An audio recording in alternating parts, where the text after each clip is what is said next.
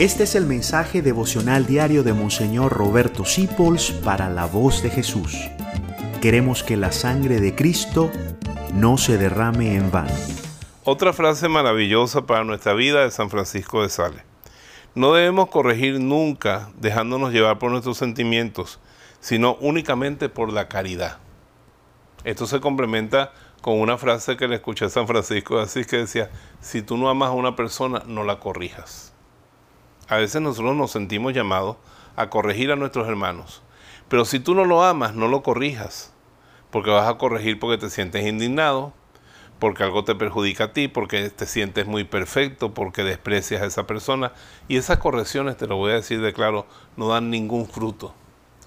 Pero cuando tú amas de verdad a la persona, lo haces por amor a ella, ahí sí va a haber fruto. Y así te cuidas de muchas correcciones que realmente ni te toca ni las debes hacer. Si vas a corregir a alguien, dice San Francisco de Sales, que no te muevan tus sentimientos, sino solamente la caridad, sobre todo cuando corregimos a los hijos, a los alumnos, y esa corrección tiene que ir acompañada por una pequeña sanción para que aprendan algo.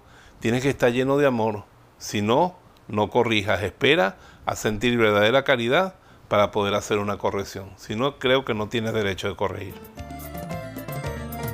Gracias por dejarnos acompañarte.